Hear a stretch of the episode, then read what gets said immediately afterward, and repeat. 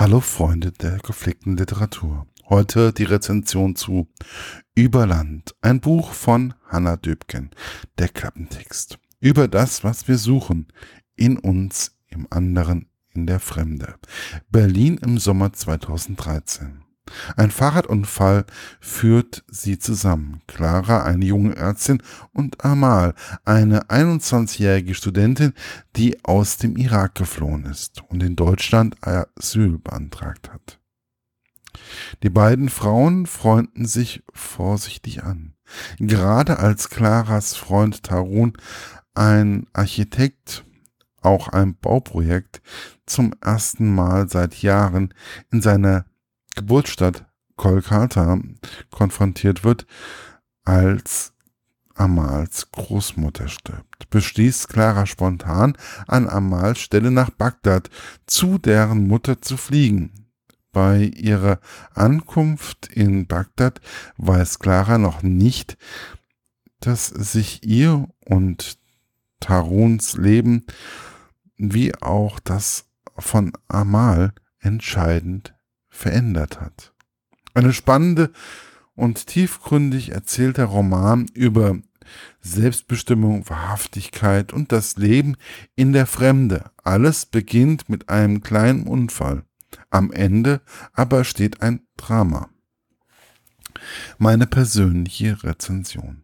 Es gibt ja Bücher, die bewegen einen wirklich und man hofft, sie bewegen viel in den Menschen, die sie lesen, so auch bei diesem.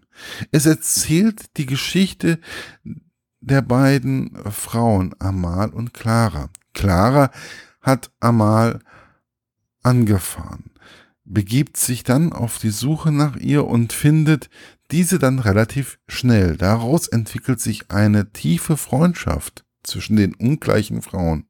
Frau Dübken schaltet immer wieder zwischen den beiden Frauen hin und her und man kann so in die Tiefe der Gedanken eintauchen, ohne dass es schwierig wird, zumindest, wenn man sich einmal darauf eingelassen hat. Man bekommt immer mehr auch einen Einblick in die Sorgen und Nöte einer, eines Asylbewerbers, ohne ständig ein erhobenen Zeigefinger zu sehen. Es ist einfach so, dass man irgendwie hautnah miterlebt, was Menschen fühlen, wenn sie abgeschoben werden oder was vorgehen kann, wenn der Asylantrag angenommen wurde. Ganz nebenbei lernt man auch einiges über die irakische Kultur und das Ishtar-Tor, welches in Berlin steht, weil es ein deutscher Archäologe abgetragen und dann über Hamburg nach Berlin hat bringen lassen. Durch die Beziehung zwischen Tarun und Clara erlebt man außerdem, wie sich eine Beziehung entwickeln kann, wenn die Familie des Partners noch auf einem anderen Kontinent sich bewegt und lebt und dort ihre eigenen Probleme hat. Man könnte sagen, oh Gott, ist der Roman überfrachtet mit Ereignissen.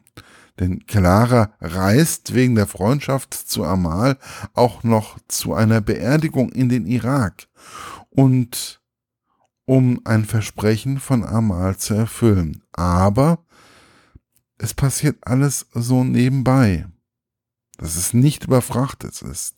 Es sind die Autorin schafft es, dies alles schnell und unproblematisch auf 252 Seiten zu komprimieren und trotzdem mit sehr viel Gefühl zu füllen, so dass ich mich des Öfteren habe rufen hören, wie kann sie denn nun das denn nun machen? Und wie kann man das Ganze so plastisch beschreiben? Okay, so habe ich mich nicht ausgedrückt bei meinen entsetzten Ausrufen. Aber es ist wohl so, dass alles andere nicht jugendfrei wäre. Und ne, ich möchte meinen Blog ähm, nicht erst ab 16 freigeben. Ich, oder den Podcast. Ich habe mich oft dabei erwischt, wie ich mich mit Amal und ihren Freunden im Asylbewerberheim mitgefiebert habe, aber auch dabei, wie ich mit Clara und ihrem Freund Tarun gefiebert habe, was nun aus den beiden wird.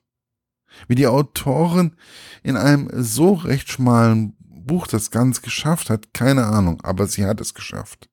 Sie hat bewiesen, dass ansprechende Literatur mit Herz nicht auf 800 Seiten oder mehr ausgebreitet werden muss. Es geht auch kürzer und mit dem gleichen emotionalen Level. Sie hat es auf nicht einmal 300 Seiten geschafft. Gut. Man muss sich darauf einlassen dass es zwei Erzählstränge gibt. Einmal von Clara und dann von Amal. Aber dies schafft man innerhalb von den ersten 20 Seiten gut zu trennen. Und auch die dicken Wälzer arbeiten oft mit zwei Erzählsträngen oder mehr. Man bekommt ein wenig erklärt, wie die Flucht verlaufen könnte und welche Gefahren dabei lauern. Im Nachhinein hätte ich mir manchmal gewünscht, dass die Ruhepausen zwischen den Dingen, die passieren, vielleicht ein wenig länger wären. Aber das tut der Qualität des Buches keinen Abbruch. Möglicherweise ist es gerade das, was mich so bewegt, was für mich so bewegend ist und mir viele Einblicke mit Herz und Verstand vermittelt hat. Erschienen ist das Buch äh, ja, im DTV-Verlag. Man kann es für 11,90 Euro in jeder Buchhandlung bestellen oder für 9,99 Euro bei eurem E-Book-Dealer eures Vertrauens. Bis bald, euer Markus von literaturlaunch.eu.